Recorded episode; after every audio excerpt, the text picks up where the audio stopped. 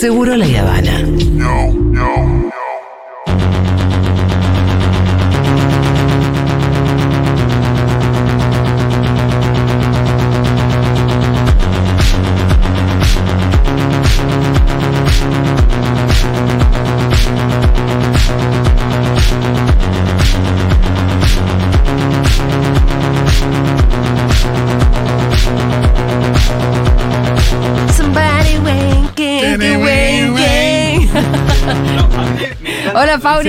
La frase stileros and broken bottles, o sea, zapatos de taco, zapatos de taco Ah, y- stileros. y, botellas rotas. Ajá. La imagen esa tan de boliche. Sí, sí, sí, sí, sí. De estás ahí con los tacos caminando y pisás, está bien, yo donde voy piso eh, lo- los vasos de plástico. Bueno, Hechos bote y con los tacos que voy caminando como un el pterodáctilo. otro día pero- Pablito 30 rompió un vaso en yunta, ya eran las 2 de la mañana, veníamos, ¡Russell Tom! veníamos de larguilucha Sí. del festi y bueno, pasaron los stileros. Stileros and broken bottles me parece una buena frase para un tatuaje. Sí, lindo, lindo. Bueno, eh, hoy traemos, ¿qué, ¿tenés algunos Sí. avisitos parroquiales antes No, de ir está- a directo hoy vamos a estar un poquito picantes porque es eh, algo que sucedió la semana pasada, que es, eh, bueno, lo que pasó con Les Gemeles en Barcelona. Sí. Con Iván y Leila. Me parece que estaba. que es un tema que hay que abordarlo, porque además hay que abordarlo como. No solamente esto que pasó, sino cómo nos vamos a posicionar de acá en adelante o si va a ser otra de esas noticias que en tres días nos las vamos a haber olvidado y no va a haber cambiado nada. Vamos a, para quienes no conozcan el hecho, Iván y Leila son una pareja de hermanes mellices que vivían en Barcelona, en Salent, Argentinas. Estaban viviendo allá 12 años con sus padres y demás. ¿Qué pasa? Ante tanto bullying, que ahora iremos desglosando, ante tanto bullying y demás, deciden, en realidad, eh, deciden saltar desde un tercer piso. Iván muere y Leila está en estado bastante comprometido. Ay, pobrecita. Sí, por eso es una, es, va a ser una columna un poco dura, Es pero. triste, re sí, triste. El pero caso ya parece- todo el mundo lo debe conocer porque... pero está bueno que me parece importante que lo analicemos lo más objetivamente Sí. posible y sobre todo porque amerita que el periodismo lo, lo, lo repiense más ampliamente. ¿Qué pasa? Eh, Leila e Iván dejan cartas contando por qué saltaban. Las cartas en este momento están en la fiscalía. Mozos de escuadra se la pasaron a la fiscalía. No está del todo eh, comprobado qué es lo que dijeron porque todavía están siendo parte de, la evidencia. ¿Qué pasa? Iván eh, era, que es quien falleció, 12 años. Estaba contando de que él era una masculinidad trans. O sea, ni siquiera sabemos si lo decían esas palabras, pero él decía, pidió que le corten el pelo, Sí, sus ropas eran masculinas, que le digan Iván. O sea, y en el colegio le decían Ivana, lo trataban mal, lo bulineaban mucho. Los, eh, también a Leila les bulineaban por argentinos, Claro, por el sudacas, acento, ¿no? Total y demás. Pero Iván también expresaba esto. ¿Qué sucede? Los medios desde el día uno están hablando de las mellizas de Sí. Salent. Están hablando de la niña que se, se autopercibía como un varón. O sea, Ah, de- de- diciendo que. sentenciando que era una niña. era una niña que se creía que se Claro, autopercibía. qué O sea, como siempre Esto todo el los tiempo- medios de Sí, dónde? borrando la, identidad trans de. Iván. Los Excel- medios de allá y de acá. Y de acá también. Claro, y poniendo siempre su nombre eh, de nacimiento. Sí. Su nombre de nacimiento. ¿Qué pasa?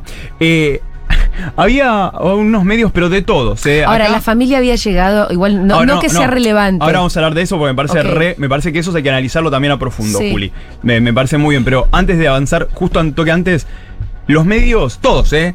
De las derechas más recalcitrantes hasta me autopercibo progre.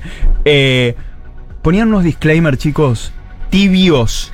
Tibios, eh, este diario respeta la identidad de Sí. bla bla bla, pero no sé qué. Y era como, no querés poner el, o sea, no podés poner el nombre de nacimiento, pones A, o sea, una inicial. Pones, podés, o sea, podés ponerle un poco más de voluntad. ¿Eso sabes también cuando pasa, Julia? Y toda la mesa, perdón, ¿sabes cuándo pasa? Cuando vos como medio, cuando vos como periodista, no agarrás y tenés el mínimo ejercicio de levantar un teléfono, de mandar un mensaje y decir, hola, organización LGBT tal, hola, activista tal, me pasa esto. Sí, ya a esta no sé. altura ni siquiera debería hacer tanta falta. Pero ponele, bueno. no sé. Está este nombre, me genera duda. ¿No te hace un poco de ruido que un niño diga, che, me mato porque no me reconocen mi identidad trans, me- o sea, me mato porque Y me después de atacan. muerto seguís sin reconocerla. Poniendo el niño que se auto, o sea, la niña que se, se sentía niño, el nombre, todo. O sea, muy, muy violento. ¿Qué pasa? Ahora vamos, eh, bueno, estos disclaimers totalmente tibios, y no solamente tibios, sino faltos de diálogo con las diversidades. ¿Por qué? Porque ahí te das cuenta cuando un medio no tiene una persona LGBT más, y por una persona LGBT más no hablo del tokenismo de, bueno, este periodista chupapija ya está, ya gané, ya tengo mi medio inclusivo, vomito arcoíris y no. No, personas especializadas en estos temas, personas que dialoguen, personas que construyan esto. Digo, ¿cuántos periodistas eh, LGBT más de derecha tenemos en los medios hoy en día? Rosan. Pero, ay, tenés un poquito de tos. Sí. igual, igual, Bazán. que nunca se te cure porque es verdad. Eh, ¿Qué pasa? La familia.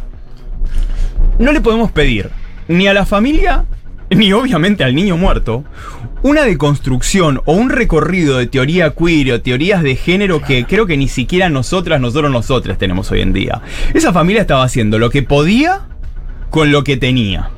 O sea, no es que, eh, digo, nos sigue pasando que el padre de Tehuel de la Torre, joven desaparecido en democracia, que ahora se van a cumplir dos años de su desaparición, el 11 de marzo, sigue a veces enunciando. llamaba con otro claro, nombre. o, o en femenino. Mm. Entonces, ¿qué pasa? Sí, pero otra cosa son los medios de las instituciones. Claro, pero digo, porque de repente no, pero los medios se, a, ver- a veces se agarran de, bueno, la familia puso en femenino, Claro, claro. la familia dijo esto en femenino, y es como, tengo, tengo un textual del abuelo, de Gustavo Lima, que dijo, Del abuelo de Iván. eh, sí.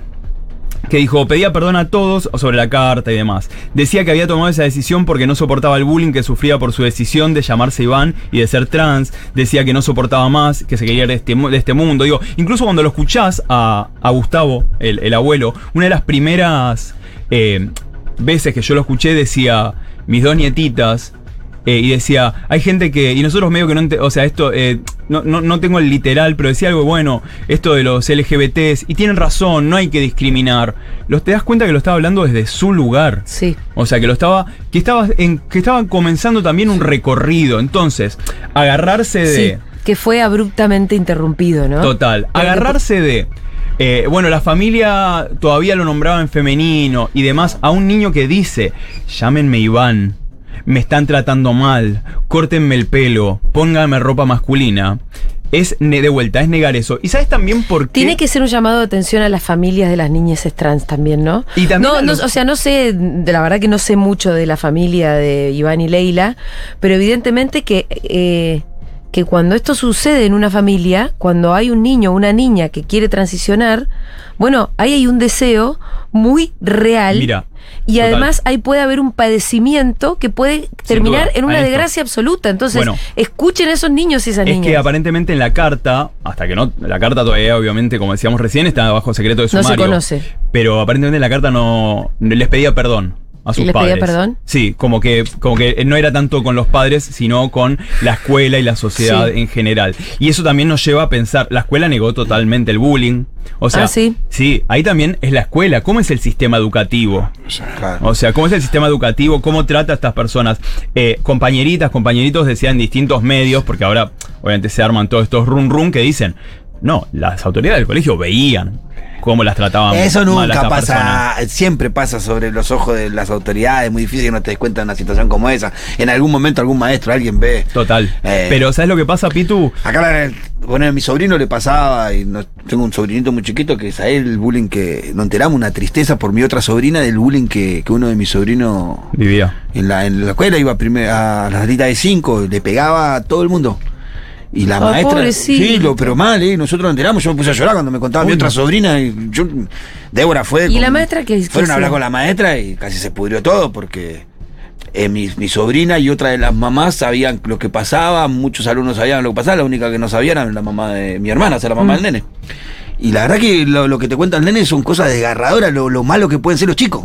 Lo Total. malo que pueden, la verdad tengo que decirlo, lo malo que pueden ser Sí, los pero chicos. entonces los ahí, ahí perversos. donde te preguntás si la institución cómo Claro. cuida a los La escuela chicos. pública, ¿no? La escuela número 7, Instituto No, Colorado. pero pensá, eso por supuesto que va cambiando y las instituciones cada una hacen un mundo, pero si uno recuerda la propia infancia, Sí. en la lista de las peores cosas que podría hacer un alumno, el bullying estaba Total. decimonovena. Sí, sí, sí, Digo, había un millón de cosas más graves que hacer bullying. Claro, de Y- sanciones y demás. Algunos lo toman como algo simpático.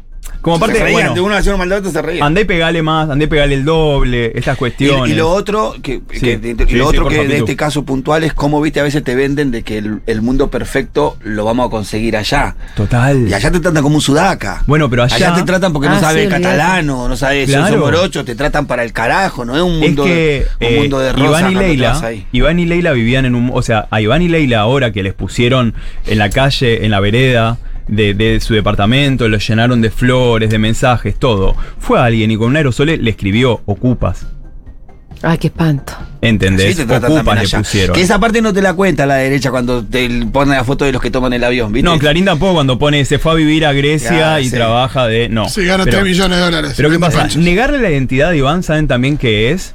Es negar un problema que le, que le concierne a toda la sociedad.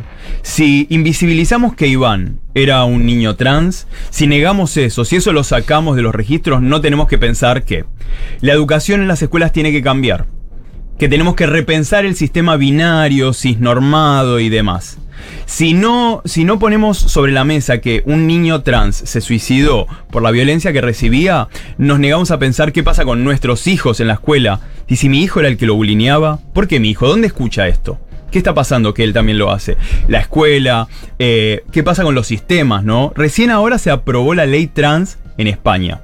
O sea, y eh, hablamos con ese Montenegro, ese es un activista travesti argentino que ha pasado por acá y seguramente este año venga a, visitarnos porque es siempre importante escucharlo. Es un activista trans masculino, formador docente en ESI, asesor en la Cámara de Diputados de la Nación. ¿Y saben lo que hablábamos con, con ese?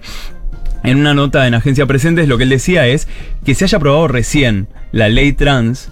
También ahí eh, no, no es algo alejado de todo esto. ¿Por qué? Porque durante todo el proceso de esa aprobación, ahora y seguirá, los medios se llenaron de un odio, de una violencia, que eso vos lo ves. Eso vos lo lees y también construye que las personas se pongan más reactivas ante una identidad trans. Sí, es lo que es lo que acá se habló mucho durante el feminismo, digo, de- con toda la, con todo el crecimiento del feminismo y demás, y el tema de los de los femicidios también.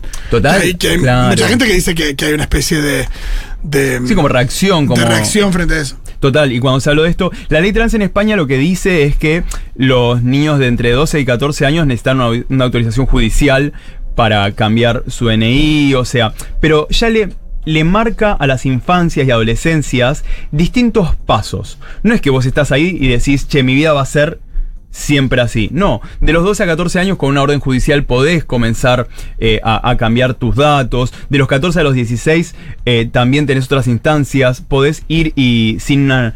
No es una ley patologizante.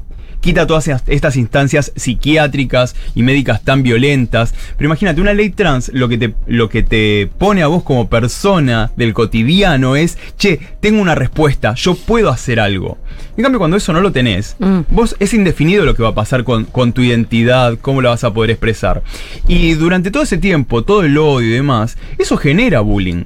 Eso genera un resentimiento en la gente. Y las personas que estamos, que, que estamos atravesadas por esas leyes, lo percibimos. La Asociación Infancias Libres que la presidida por Gaby Mancilla, mamá de Luana, la primera niña en obtener su yo DNI. princesa. Sí, aquí en Latinoamérica. En el año 2021 hicieron un relevo de familias eh, con hijas, hijos, hijes trans.